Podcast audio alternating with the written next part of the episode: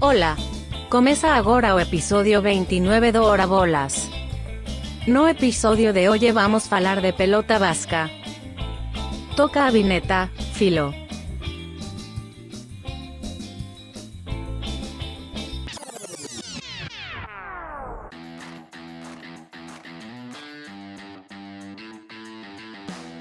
Esquericasco, Maria! Começa agora o episódio 29 do Hora Bolas, a história do mundo levada na esportiva.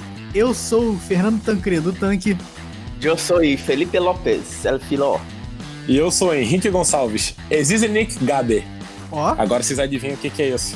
Sem apelido, embaixo. Pô, sabe muito de baixo, impressionante você. Eu sou expert embaixo. é esquericasco, que na verdade são duas palavras. Esquericasco é como você fala obrigado em basco, né? A língua aí da região do País Basco lá na Espanha e na França. Porque hoje a gente vai falar de pelota basca, que é um dos esportes aí mais loucos da atualidade. Eu gosto que você já agradece com nojo, né? Você fala asco aí no meio do agradecimento. É. Ora, Pelotas Bascas Murchas começou bem. Uera Pelotas, por favor. Tá certo. Mas antes da gente começar aqui, dá aquela passada nas nossas redes sociais. Hora Bolas pode, hora com H pode POD no Instagram e no Twitter. E estamos também aí nas diferentes plataformas que você tá usando para nos escutar, né? O Apple Podcast, Google Podcast, Spotify, Deezer, Cashbox e estamos também no YouTube. Então aproveita para dar aquele subscribe e aquela seguida lá na gente também. E só pra avisar aqui, uma, uma coisa importante é que Ora Bolas em Basco é Dembora Pilotac. Tá? Então esse é o Dembora Pilotax Murchas. Verdade. Google Translate tá comendo solto aqui hoje. Jamais. Imagina, isso são as aulas de Basco que eu tive. Mas hoje então a gente começa uma nova série de episódios sobre esportes bizarros ou esportes diferentes, né? Únicos.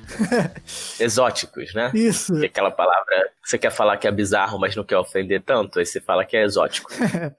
É. E o primeiro desses esportes é a pelota basca, que é um esporte aí basicamente praticado na região do País Basco, mas que é um tanto quanto interessante e diferente, né? Inclusive, ele é tão diferente que ele tem várias modalidades aí dentro da pelota basca, né? Você pode jogar dos jeitos mais variados possíveis. Quase um esporte secreto entre os bascos, inclusive, assim, você tem que, você tem que ser basco, né? Pra saber aí como é que se joga isso. É, bom que eu e Tanque aqui a gente sabe, né? Profissional, porque somos Vasco. Eu queria que o episódio fosse sobre a pelota flamenga, né? Mas, assim, não aceitaram, fui voto vencido. A gente vai falar da pelota vasca mesmo. Aliás, brincadeiras à parte, a pelota vasca que, como a gente sabe aqui, os espanhóis têm uma dificuldade grave aí para diferenciar o B e o V, e em espanhol o esporte na verdade chama pelota vasca, com um V mesmo, né? Então, para começar a falar aqui do esporte em si, o Filó vai explicar aí mais ou menos as regras e como funciona esse jogo louco aí. É, e não é nada simples, né? A gloriosa pelota vasca, ou La Pelota Basca, né? É um esporte jogado com uma bola, que é batida aí normalmente com uma raquete, um bastão de madeira ou uma cesta até contra a parede. Antigamente era até batido com a própria mão dos jogadores. Em algumas de suas modalidades antepassadas aí, podia ser jogado quase que numa quadra, com os jogadores frente a frente, separados ou por uma linha no chão ou por uma rede, né, similar ao tênis. Mas atualmente é praticado realmente numa quadra com uma parede. E para fazer uma comparação aqui, o esporte mais similar à pelota vasca seria o squash. Aquele esporte também com duas raquetes, aquela bolinha preta pequena que se joga numa quadra fechada, três paredes ali e duas linhas nas paredes fazendo as marcações. É, eu diria que na verdade o esporte mais similar à pelota vasca, na verdade, é o paredão. Né? O paredão que a gente jogava aí no tempo de escola, Exato. pegava uma bolinha de tênis e ficava batendo na parede. É basicamente isso a pelota basca, só que evoluiu ao longo dos anos. Aí o pessoal usa raquete, usa cesta. Mas é, a ideia é basicamente essa.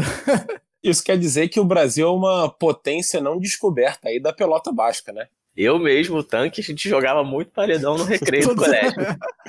Todo recreio tinha, tinha o campeonato de paredão. Isso. E a marcação da quadra era entre a arquibancada e uma parte do chão que era mais elevada, e aí a bola ficava batendo na quina toda hora e se perdia o ponto. Era um inferno. Isso. Podia dar caixote. É, regras da rua, né, que a gente jogava ali. Era o Pelota Baixa Street. E esse esporte surgiu aí na Idade Média, a gente vai explicar mais detalhadamente mais para frente aqui, mas surgiu obviamente no País Basco na Idade Média. Atualmente também é praticado além do País Basco em outras regiões da Espanha, principalmente Navarra e La Rioja, que são ali adjacentes ao País Basco. Algumas outras comunidades autônomas também, só que em menor escala. E também ali um pouco no sul da França, né, que também faz essa fronteira aí com o País Basco além dessa região, o esporte também migrou aí para outros países, principalmente de colonização espanhola, né, nas Américas. E outras potências são aí Argentina, Cuba, Chile, México. Também é praticado no Uruguai, Venezuela e até nos Estados Unidos, que também tem uma comunidade forte aí, né, de latinos. Fica aí a dica, então. Vou dar uma olhada aqui na Federação de Pelota Basca aqui de Cincinnati. Aí, ó.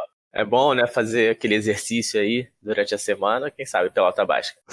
Bater uma pelotinha. É. Bater uma basquinha.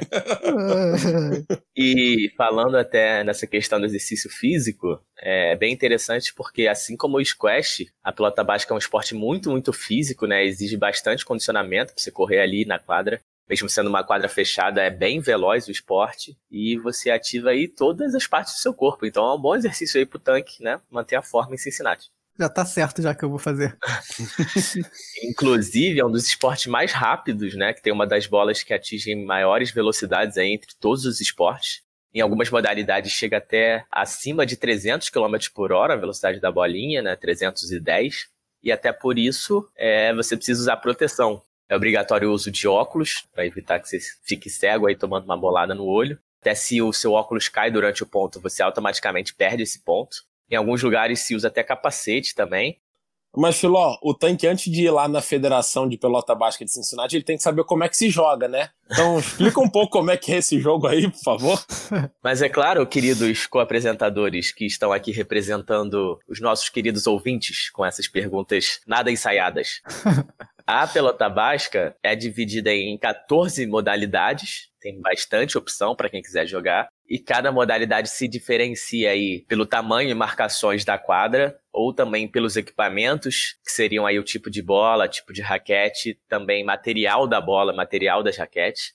Mas sempre são jogados aí contra o frontis, que é o muro em basco, o famoso paredão aí que o Tanque disse. E já nessa vibe do paredão, que é uma palavra no aumentativo, eles também têm o fronton lá, que seria o paredão deles, né? que o fronton é o nome dado à quadra em que se joga, o frontis então é o muro e o fronton é a quadra. E algumas modalidades se joga no trinquete, que é a variação aí do fronton, que é uma quadra um pouquinho menor. O Filó mostrando aí, então, que seu conhecimento Vasco realmente é vasto. É, são muitos anos de Vasco aqui, né? Uma vida inteira. e de Vasco também. Então, dessas 14 modalidades, cada uma tem suas próprias regras, mas no geral é, são bem similares e as regras gerais são as mesmas. Então, na pelota básica, os jogadores podem jogar ou sozinhos ou em duplas, né, contra a equipe adversária ou contra um adversário. E eles têm que atirar a bola contra o frontis, né, contra o muro. E tem as marcações específicas, assim que nem no squash, da região do muro onde você pode acertar a bola. São duas paredes que formam um ângulo de 90 graus, então você tem essas duas paredes ali para acertar. E você tem que acertar a bola acima da linha que marca ali uma altura entre 90 centímetros e um metro. Depois que a bola bate na parede, ela volta e só pode ficar uma vez no chão antes do atleta adversário rebater. Então, parecido aí com squash, com tênis também. Se a bola quicar duas vezes no chão antes de você rebater, você perde o ponto. E a contagem, ela varia entre as modalidades, mas ela tem um mínimo aí de 12 pontos. E assim como no tênis e no squash, né, para você iniciar uma jogada, você dá um saque. Bem parecido mesmo com o que era esse paredão que a gente jogava na escola, ou que como é o, o, o squash também, né? Mas a ideia é basicamente isso: você joga a bola e você tenta jogar a bola na parede da forma mais difícil possível para o seu adversário não conseguir pegar a bola. É, bem parecido com o squash nesse sentido mesmo. E até por isso volta naquilo que eu falei de ser um esporte muito físico, né? Você fica o tempo todo ali ligado, rebatendo bola, correndo, buscando a bola. E tem que bater com força também, com efeito. Então é bem difícil também a pelota basca. É, mas você vê que até esse ponto, até que não é um esporte tão bizarro assim, né? Mas quando a gente for falar aqui das modalidades, aí a gente vai começar a entrar na, nas bizarrices. é, exatamente. Até aqui é até de certa forma normal, mas a bizarrice vem aí principalmente nos equipamentos dessas diferentes modalidades.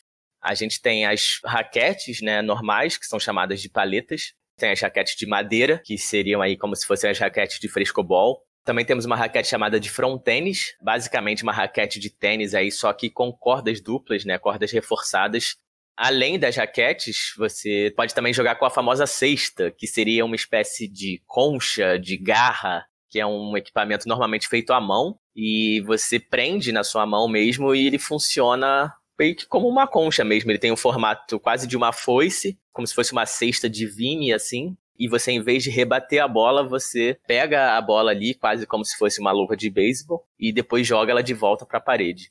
A gente vai até botar imagens aí no nosso Instagram, para quem quiser ver, que é realmente muito bizarro você ver um atleta com aquela cesta gigante presa na mão, assim, jogando uma bola para frente. É uma luva de beisebol, né? Mais ou menos do tamanho de uma mão, né? Um pouco maior. Sim essa cesta aí da pelota básica é o tamanho de um braço, o negócio é gigante. é, parece um Wolverine em quadra, sei lá o que, que é, é Um Wolverine com unha de preguiça. Aquela unha. O cara pega aquele negócio e arremessa lá do meio da quadra. É muito louco. Parece uma preguiça mesmo. É, a gente pode botar também vídeos aí no nosso Twitter, que é bem engraçado ver essa concha e garra em ação. E aí são esses equipamentos e tipos de raquete, tipos de bola, que acabam diferenciando as modalidades. E das 14 modalidades existentes, como eu falei, apenas quatro são reconhecidas aí como oficiais pela nossa gloriosa Federação Internacional de Pelota Basca, né? A FIPV, que é a federação aí que organiza o esporte no mundo. E essas quatro modalidades recebem o nome da quadra em que elas são jogadas. A primeira é chamada trinquete, que eu falei que trinquete é a quadra menorzinha entre todas também. Ela é jogada com a raquete de goma e bola de couro. Essa aí é a modalidade que os engomadinhos jogam, né? Meu Deus. É o squash da pelota básica, né? A modalidade de rico. É isso aí. E as outras três modalidades oficiais são jogadas na quadra chamada de fronton, que é o paredão aí, né? E o que diferencia elas é o tamanho do fronton. Então a gente tem o fronton de 30 metros, que se joga com a raquete front tênis, que é aquela raquete de tênis reforçada, ou se joga com a paleta, que é a raquete de madeira, né, tipo frescobol, e com bola de borracha. A gente tem também o fronton de 36 metros, um pouquinho maior, que se joga com a raquete curta, com a raquete de madeira, ou com raquete de couro e com bola de borracha também. E por último, a gente tem a modalidade mais conhecida da pelota básica, que é o fronton de 54 metros, que é uma quadra realmente bem grande. E essa modalidade é jogada com a famosa garra, né, que se chama sexta punta em basco. E essa é a modalidade mais diferente de todas e também por isso é a que chama mais atenção. Por ser na maior quadra e também por ser justamente jogada com aquela gloriosa cesta que a gente contou aqui, né? A garra de preguiça, e você, em vez de rebater a bola de uma vez, você meio que faz uma recepção com a bola ali, né, na sua cesta. E em vez de rebater direto, você faz todo o movimento girando, né, para pegar impulso de volta e arremessar a bola aí com a cesta de volta para a parede. Então, é um movimento assim bem específico que não é similar a tantos outros esportes. E até por isso essa modalidade é a que mais ganhou fama aí no mundo, por ser tão diferente das outras e obviamente pela garra bizonha aí, né, pela cesta que eles usam. É, e como o Filó falou aí, essa modalidade da garra, ou da concha, ou da mão de preguiça aí, é jogado num campo de 54 metros. 54 metros, para quem não tem ideia aí, é meio campo de futebol. Então, essa modalidade do fronton de 54 metros é o cara tá ali no meio do campo do Maracanã, jogando a bola na parede que tá no gol. É isso, esse, esse é o esporte. E outra coisa que eu queria falar, esse trinquete que o Filó falou aí, que é a modalidade trinquete, é uma quadra bem parecida com a quadra de squash, mas tem uma característica especial que para ser um trinquete, você tem que ter aí uma, um banco de reservas no meio da quadra. a gente vai botar uma foto aí no Twitter, porque eu não sei nem exatamente como escrever isso, mas é basicamente um telhadinho que tem no canto da quadra, que parece muito um banco de reserva antigo, e que para ser trinquete você tem que ter o telhadinho ali no canto da quadra, senão não caracteriza como sendo um trinquete. Mas de útil mesmo ele não tem nada, né? ele, só, ele só tá ali para atrapalhar mesmo. É. Seu estilo, é o estilo da quadra. Vocês não entendem do paisagismo da quadra de trinquete. Mas falando aqui da quadra do fronton de 54 metros, que é onde é jogada a modalidade da garra, por outro lado, a quadra é bem mais estreita, né? Ela tem cerca de 12 metros de largura só. E essa sexta barra garra aí do fronton de 54 metros é chamada de sexta punta, em espanhol e em basco. E o interessante dessa modalidade é que ela também tem outro nome, que os bascos chamam de raialai, ou jaialai aqui em português, que traduzindo aí do basco seria jogo alegre ou brincadeira alegre. E esse nome vem da criação dessa modalidade, que por ser a mais diferente aí da pelota basca, também se deu um pouco mais tarde, nas últimas décadas do século XIX. Ela foi criada por bascos que viviam na Argentina e jogavam aí alguma variação da pelota basca da época. E quando eles estavam na Argentina, começaram a jogar nos paredões de lá e foram inventando as regras dessa modalidade, inclusive a criação da sexta punta, que é essa garra aí que eles jogam. E depois, essa modalidade do Hayalai fez o caminho de volta aí do Oceano Atlântico e começou a ser difundida na Espanha, no País Basco, também ali na França, e atualmente é a modalidade talvez mais popular aí de todas da pelota basca, até por como a gente já explicou, ser a mais diferente e mais bizarra entre elas. E justamente por ser tão popular, foi essa modalidade que também se expandiu mais para outros países como Cuba, México, Filipinas e nos Estados Unidos, que em Miami é onde tem a principal comunidade aí de pelota básica do país, além do tanque que a gente sabe que vai jogar em Cincinnati. Na Flórida, justamente por ser um estado com muita influência latina, muitas famílias aí descendentes de sul-americanos e de cubanos, e também porque na pelota basca tem a cultura da aposta. Então, muitas vezes você tem é, apostas oficiais que circulam a cada partida. E a gente sabe, né, que o pessoal lá de Miami também gosta de uma aposta. Então, isso ajudou aí ao esporte crescer nos Estados Unidos. A gente fez aí o episódio falando da rivalidade entre Cincinnati e Cleveland, né? Mas em breve vamos fazer o episódio também da rivalidade entre Cincinnati e Miami, é. começada pelo tanque quando ele botou Cincinnati aí no topo dos Estados Unidos no Jayalai. É, o tanque vai ser o grande expoente do Hora Bolas aí na pelota baixa. É, esse vai ficar pro Hora Bolas 2043. Mas essa questão da aposta é interessante porque é realmente uma cultura aí que surgiu junto com o esporte, né? Que a gente não vê na maioria das modalidades oficiais. E isso até levou o jogo a ser proibido aqui no Brasil em 1941, que era uma época que o esporte estava até ganhando um certo número de adeptos aí, principalmente em São Paulo, mas foi proibido justamente por incentivar as apostas. É, realmente aí o submundo das apostas na pelota básica deve ser uma coisa de louco mesmo. É perigoso, cara. É máfia, é bicheiro, é tudo junto. É pior que todos os outros. Daqui a pouco sai documentário aí no History Channel. É, então tem que tomar cuidado em Cincinnati quando for no seu clube de pelota básica, que a galera é barra pesada. tá certo, tá certo. E armados com essas garras aí, né? São perigosos. É, imagina tomar uma agarrada na cara, rapaz. Se você não pagar a aposta, é agarrada para todo lado. É, mas antes de passar pro Henrique para ele falar da história do País Basco em si, é, eu queria fazer aqui o segmento rapidinho das nossas histórias, que o meu irmão, que tá morando na França agora, né? Ele foi assistir ao vivo uma partida de pelota basca lá na França, especificamente desse Hayalai, porque ele mandou, na verdade nem fazia ideia, mas ele mandou vídeo do pessoal jogando com essa cesta, né, essa garra aí de preguiça. E o pessoal é bom, né, cara? Assim, você vê o vídeo, os caras estão lá a 50 metros, o cara pega naquela garra, joga certinho onde tem que jogar, a bola volta certinho pro cara lá. Mas é, fica aí a, a, nossa história de que meu irmão é uma pessoa que eu conheço que já assistiu uma partida de pelota básica. ah, então daí que já vem o seu interesse, né, pelo esporte. Sim, é, é. E aí você vai ser o grande expoente. Tá na família, né? Corre na família aí o amor pela pelota básica. Mas realmente assistindo vídeos, né, que eu vi aqui para pesquisar, parece ser um esporte muito, muito difícil, principalmente a modalidade do high alai, porque é coisa de louco você jogar com essa cesta aí a bola a 50 metros de distância e ainda acertar onde você quer. Então, parabéns aí aos praticantes de pelota básica do mundo inteiro. E a gente falou lá no início do episódio de como a pelota basca seria um esporte secreto, né? Só os bascos conhecem, e isso vem em torno da mística do País Basco e do povo basco, porque a verdade é que ninguém sabe de onde surgiram os bascos. Qual é a origem desse povo, né?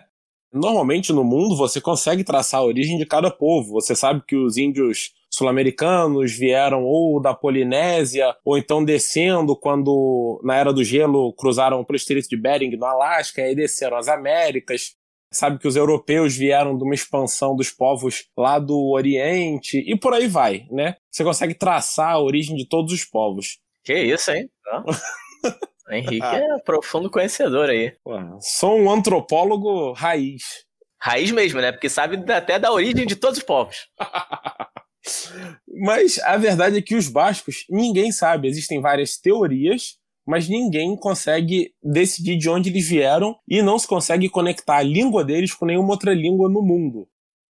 Mas indo aí para as teorias, uma das principais é que os povos bascos são derivados dos homens de Cro-Magnon, que é uma espécie aí humana mais antiga, né, que chegou na região aí do País Basco por volta de 35 mil anos atrás e acabou tirando aí os neandertais ali daquele local e se assentou por ali. E a maior parte desses povos teria se perdido ao longo de 35 mil anos, mas sobrou aquela regiãozinha ali que são os bascos.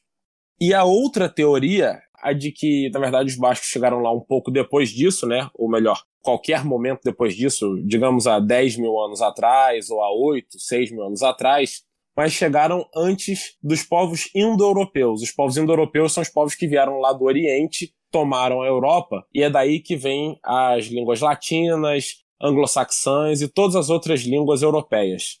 Bem, o fato é que, assim como a pelota basca, a origem do povo basco é bizarra. Assim como a língua, né? Já que você ouviu a gente falando tanto basco por aqui, é bem difícil de você entender essa língua.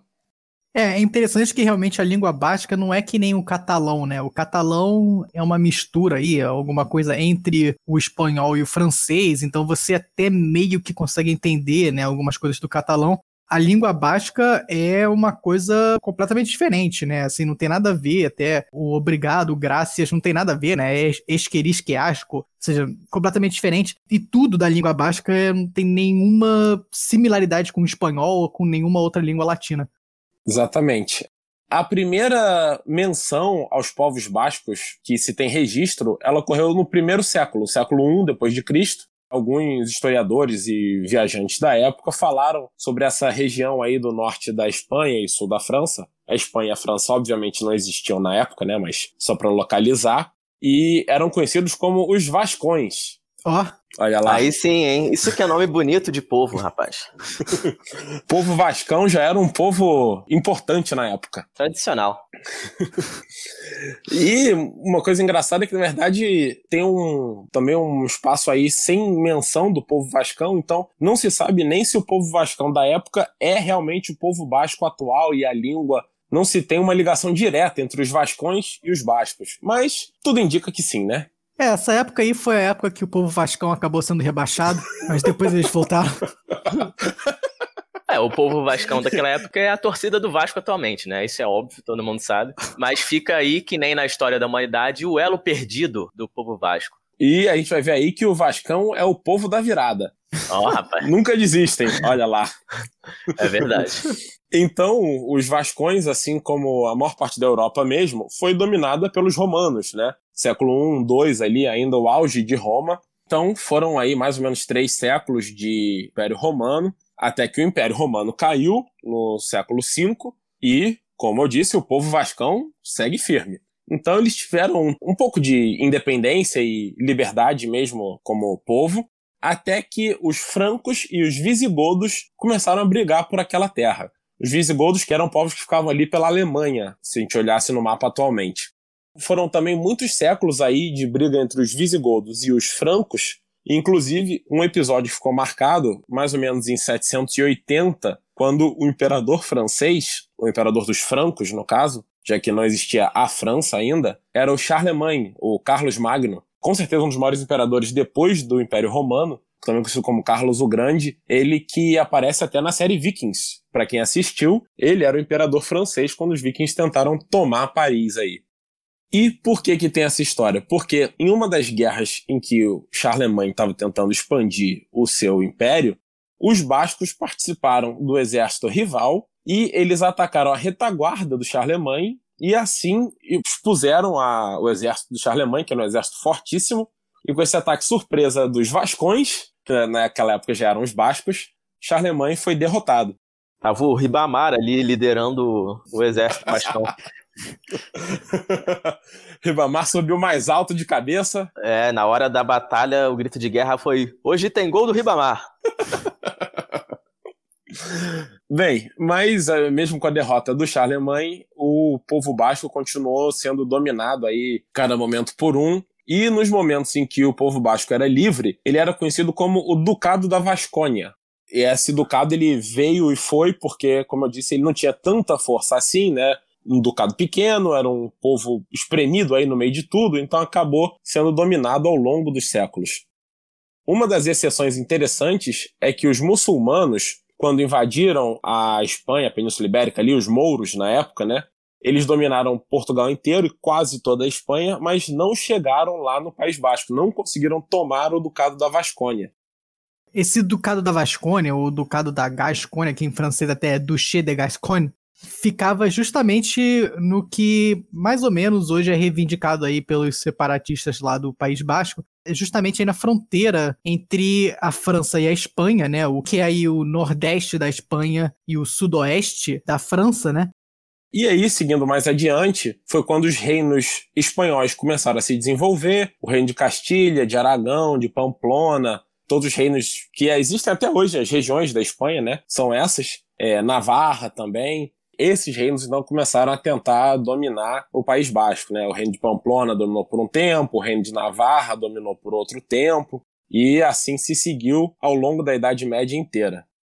Bom, pulando um pouco mais para frente aí, quando veio a Revolução Francesa em 1789, a região basca da França, ela começou a ser um pouco mais assimilada e perder a sua identidade independente já que foi quando a França começou a se unificar de fato e virar a França que a gente conhece hoje em dia. Não sei dizer se isso explica, mas isso pode ser aí talvez até o porquê a região espanhola do País Basco, que é a maioria inclusive, mais ou menos 90% do País Basco fica na Espanha, talvez isso explique o porquê essa parte seja muito mais separatista e com movimentos de independência até hoje do que a parte francesa, que tem a sua cultura até hoje, mas é um pouco mais, digamos, integrada aí à França. E no início do século XIX, né, no início dos anos 1800, a Espanha começou a se unificar, foi quando teve a primeira Constituição espanhola. Na Constituição de Cádiz, de 1812, eles basicamente ignoraram o povo basco e que o povo basco queria sua independência, né? E que era um povo diferente, e anexaram e fez com que a Espanha fosse tudo, incluindo o povo basco, e aí, seis meses depois, o Conselho Regional Basco até se reuniu, mas acabou aceitando fazer parte da Espanha. No século XIX, ao longo dos anos 1800, nós tivemos aí as guerras carlistas, que foram guerras criadas por Carlos, que era o primo do rei da Espanha, e quando o rei faleceu, ele decidiu que ele então era o verdadeiro pretendente ao trono, aí ele deveria ser o novo rei da Espanha. Começaram as guerras na Espanha inteira, e inclusive o País Basco acabou sendo uma, um dos focos da guerra. Essas guerras são três guerras carlistas, e uma foi nos anos 1830, depois 1840 e 1870 com essas três guerras, isso causou uma migração dos bascos para o resto do mundo. É uma diáspora basca, digamos, fugindo aí das guerras e da fome, de tudo que vem junto com as guerras. E foi aí que os bascos começaram a chegar na América. E é por isso que, como a gente falou sobre a pelota basca, tem muitos países como a Argentina, Cuba, até os Estados Unidos, e que tem uma relativa tradição na pelota basca, né? Muito mais aí do que outros países europeus, digamos, que estão muito mais próximos do País Basco em si. Inclusive, só a título de curiosidade, na Argentina tem entre 3 a 4 milhões de descendentes de bascos, no Chile tem de 1,5 a 3 milhões e em Cuba 1 milhão e meio. É, e o caso da Argentina é até interessante pela história que eu contei, né? Que a modalidade do Alive foi criada ali na Argentina antes de voltar para a Espanha de vez e para o País Basco. Com certeza. Bom, e passando mais adiante aí, tivemos uma segunda diáspora basca que se deu a partir do momento em que o general Francisco Franco tomou o poder na Espanha, na Guerra Civil Espanhola, como a gente falou lá no episódio 3, é, ela se deu entre 1936 e 39, e o Francisco Franco tinha uma política de basicamente matar todas as línguas e culturas dentro da Espanha que não fossem espanholas, né? Os catalães, os bascos e por aí em diante. Com isso, os bascos mais uma vez foram reprimidos e muitos acabaram saindo novamente do País Basco e se refugiando em geral nas Américas, já que já existia aí uma população basca que vivia por aqui. Então, em 59, surgiu o ETA, o ETA, que é o Euskadi Ta Askatasuna, ou País Basco e Liberdade, que foi um grupo revolucionário aí que acabou com o tempo virando um grupo terrorista, né, de luta pela independência basca. É, e só para explicar esse nome aí, Euskadi é como os bascos se referem ao País Basco, né? O País Basco em basco se chama Euskadi. É exatamente isso. Ele então foi criado em 1959, é muito influenciado aí pela Revolução Cubana, pela Guerra de Libertação da Argélia. O ETA então, que começou como um grupo revolucionário, né, um grupo de resistência ao governo Franco, com a morte do Francisco Franco em 1975, começou a ser visto mais como um grupo terrorista, porque a Espanha começou a voltar para a democracia, voltou inclusive o rei Juan Carlos I, virou a monarquia parlamentarista, só que muitos dos membros do ETA não aceitaram continuar como parte da Espanha.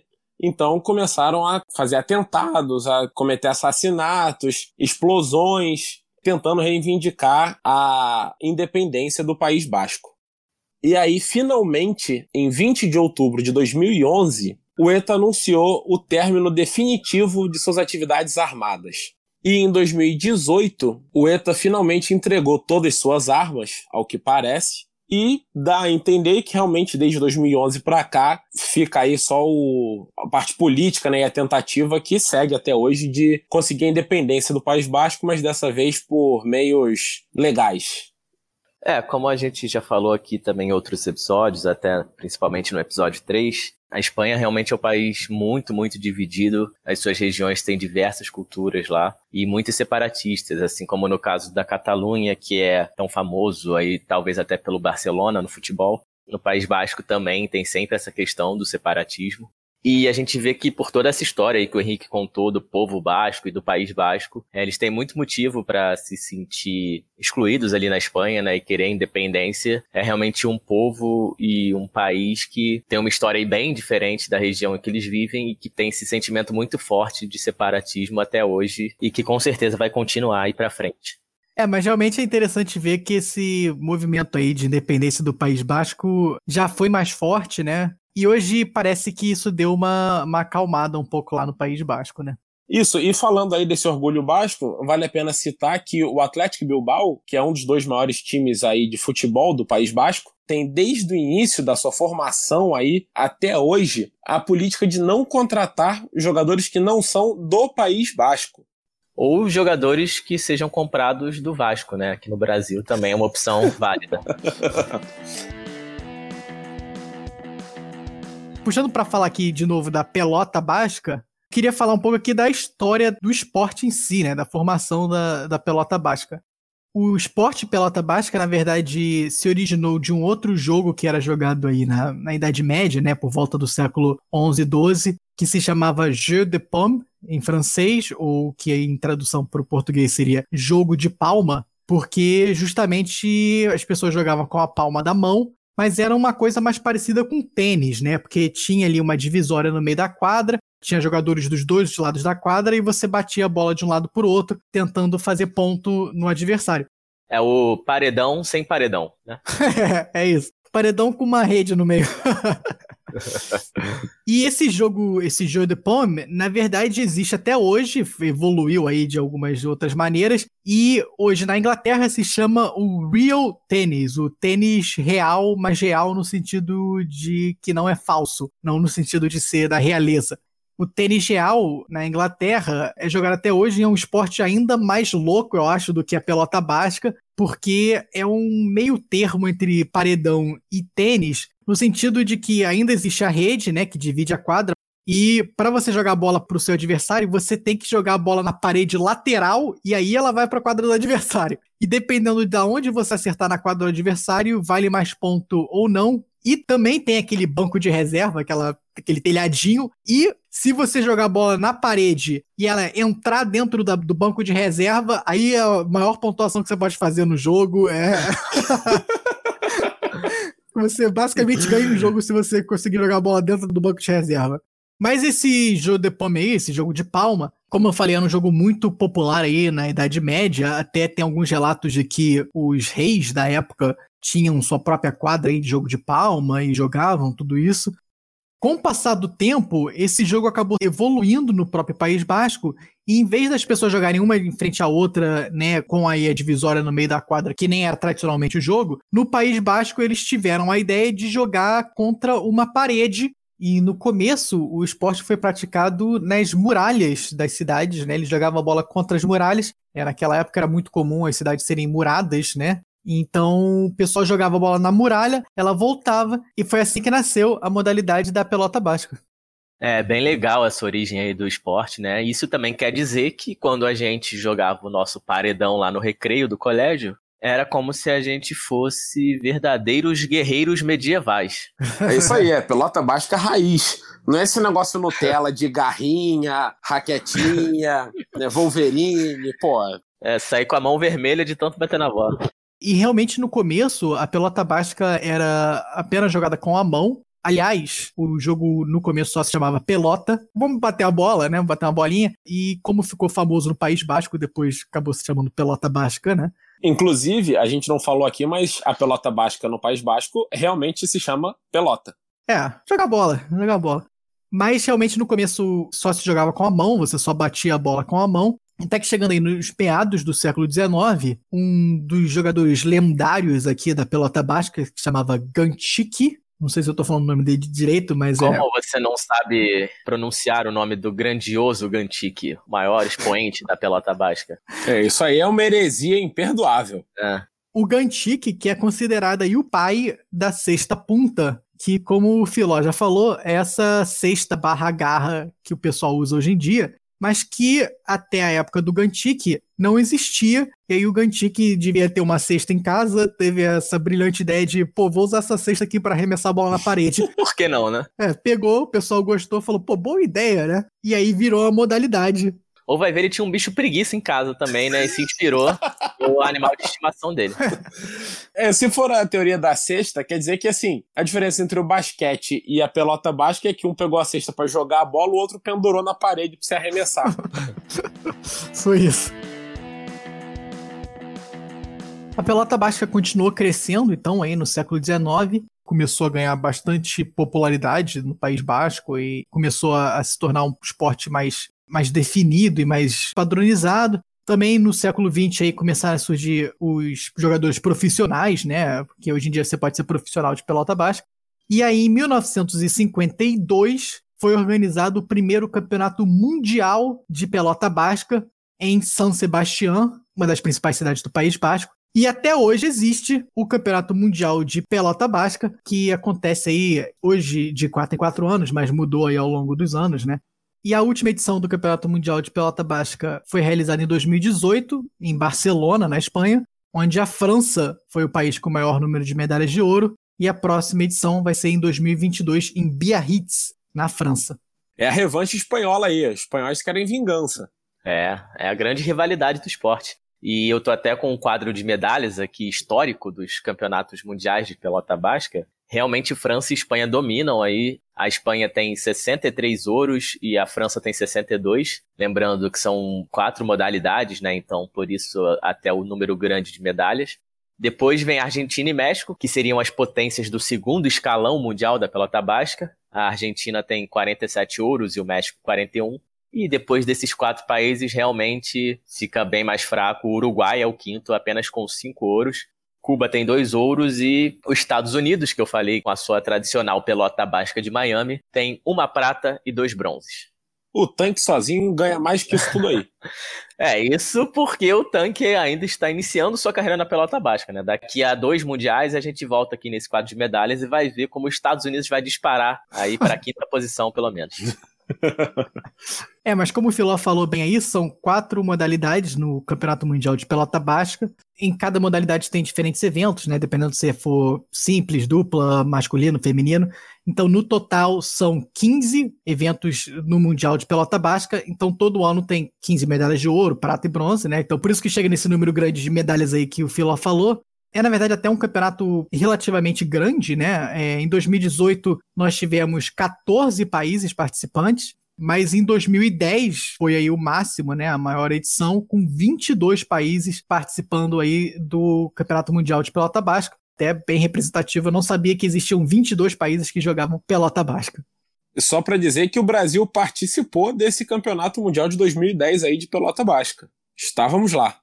É, e é curioso até porque atualmente o Brasil tem cerca aí de apenas 30 atletas de pelota basca. Não sei nem se todos são profissionais, imagino que não. Então, mesmo com esse número muito pequeno, a gente conseguiu participar em 2010. Aí, grande conquista brasileira que, obviamente, não ganhou medalhas.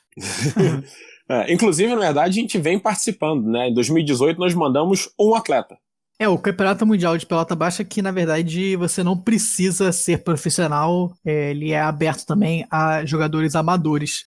A Pelota Basca também participa aí dos Jogos Pan-Americanos. Na verdade, a cada duas edições a Pelota Basca participa, então é uma edição sim, uma edição não. E participou da última edição do Pan-Americano de 2019 em Lima, e por isso também não vai participar da próxima edição em 2023, mas volta na edição de 2027. E já passando para o nosso próximo segmento, a pelota basca também já apareceu em Jogos Olímpicos. Jogos Clássicos.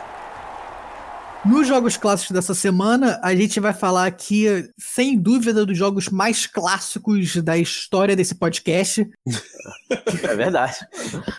que são as partidas da pelota basca na Olimpíada de 1992, que eu tenho certeza que todos vocês aí lembram perfeitamente desses confrontos incríveis, inesquecíveis na memória do fã do esporte. Claro, né? Quem não lembra do grande saque de Juan Manuel nas Olimpíadas de Barcelona contra a Argentina? Realmente um momento inesquecível. Foi ali que, aos dois anos, eu comecei a amar esporte e decidi fazer um podcast chamado Hora Bolas. Foi ali que eu comecei a odiar a Argentina porque ganhou da França. E foi ali também que eu virei fã dos X-Men e do Wolverine. Mas é, brincadeiras à parte, a pelota basca de fato participou da, das Olimpíadas de 1992, que foram realizadas em Barcelona, né, na Espanha. Todo país sede tem direito aí a escolher alguns esportes para serem esportes únicos naquela Olimpíada. E o Comitê de Barcelona escolheu a pelota basca para ser um dos esportes de exibição daquela edição das Olimpíadas. É, e lembrando que esses esportes de exibição acabam não contando para o quadro de medalhas oficial no final das Olimpíadas, né? Mas conta o campeonato e contam as medalhas também para quem recebe.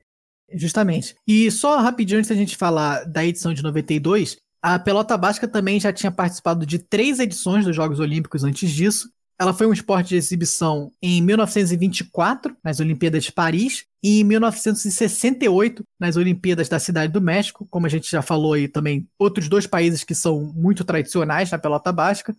E além disso, a pelota basca também foi um dos esportes oficiais aí que conta para o quadro de medalhas, não um esporte de exibição, nas Olimpíadas de 1900, também lá em Paris.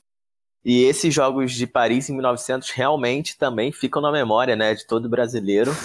Quando você fala da pelota basca, já vem a lembrança, né, das grandes partidas realizadas aí nessas Olimpíadas. É, sem dúvida. 1900 realmente outro momento inesquecível. Eu lembro de assistir perfeitamente esse, esses jogos da Olimpíada de 1900. Que tinha até imagem, né? tinha, até imagem. tinha até imagem, além de eu estar vivo, obviamente, né? E falando dos Jogos Olímpicos de 92, a pelota basca entrou como um esporte de exibição, né? E foram 10 modalidades diferentes da pelota basca em 92, com 5 medalhas de ouro sendo ganhas pela Espanha, 3 para o México e 2 para a Argentina. É, a França que ficou devendo aí nessas Olimpíadas, né?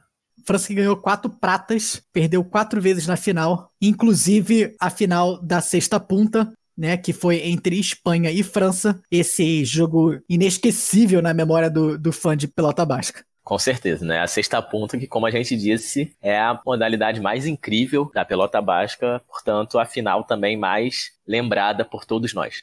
E quizá dos esportes em geral, né? Que outro esporte você é um X-Men em quadra? Nenhum, né? Então, nenhum bicho preguiça também.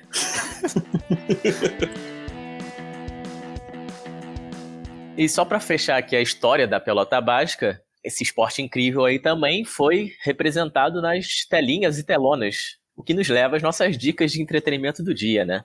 A pelota básica apareceu aí na série americana Miami Vice, em 1986.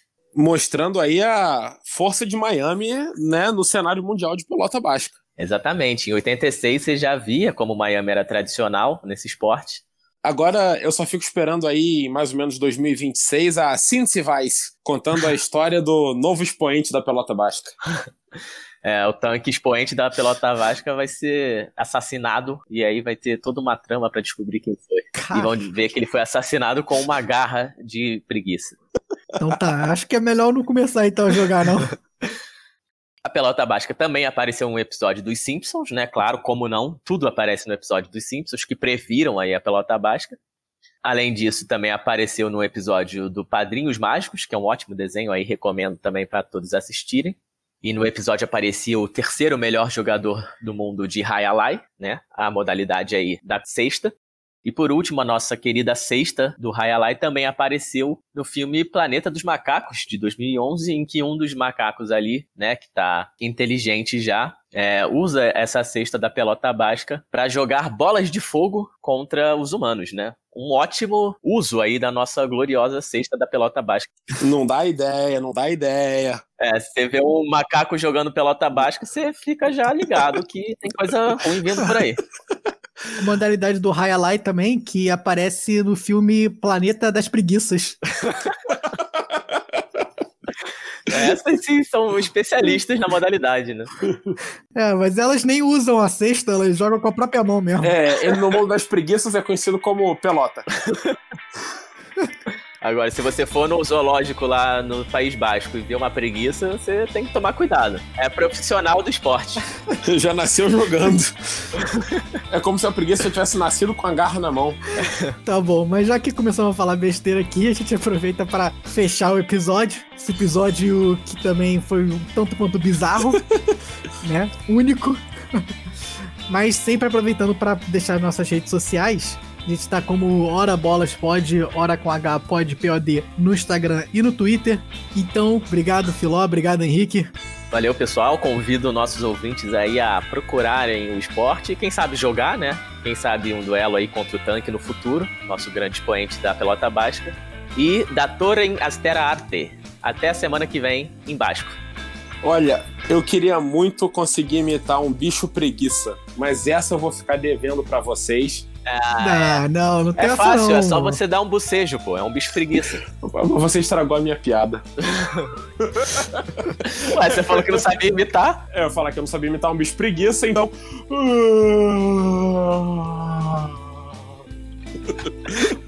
isso foi bom, isso foi bom. Belo bocejo. É, muito obrigado. Valeu, gente. Preguiça tá forte aqui. É, mas isso é basicamente um bicho preguiça, né? Pelo menos na minha cabeça aqui, bicho preguiça é só boceja o tempo todo. É. Só boceja, escala a árvore e joga a pelota baixa. é. Ninguém desvendou ainda o mistério da origem dos bascos, mas o Filó desvendou o mistério do bicho preguiça. É. Então é isso, pessoal. Obrigado aí por nos escutarem e até semana que vem. Abraço.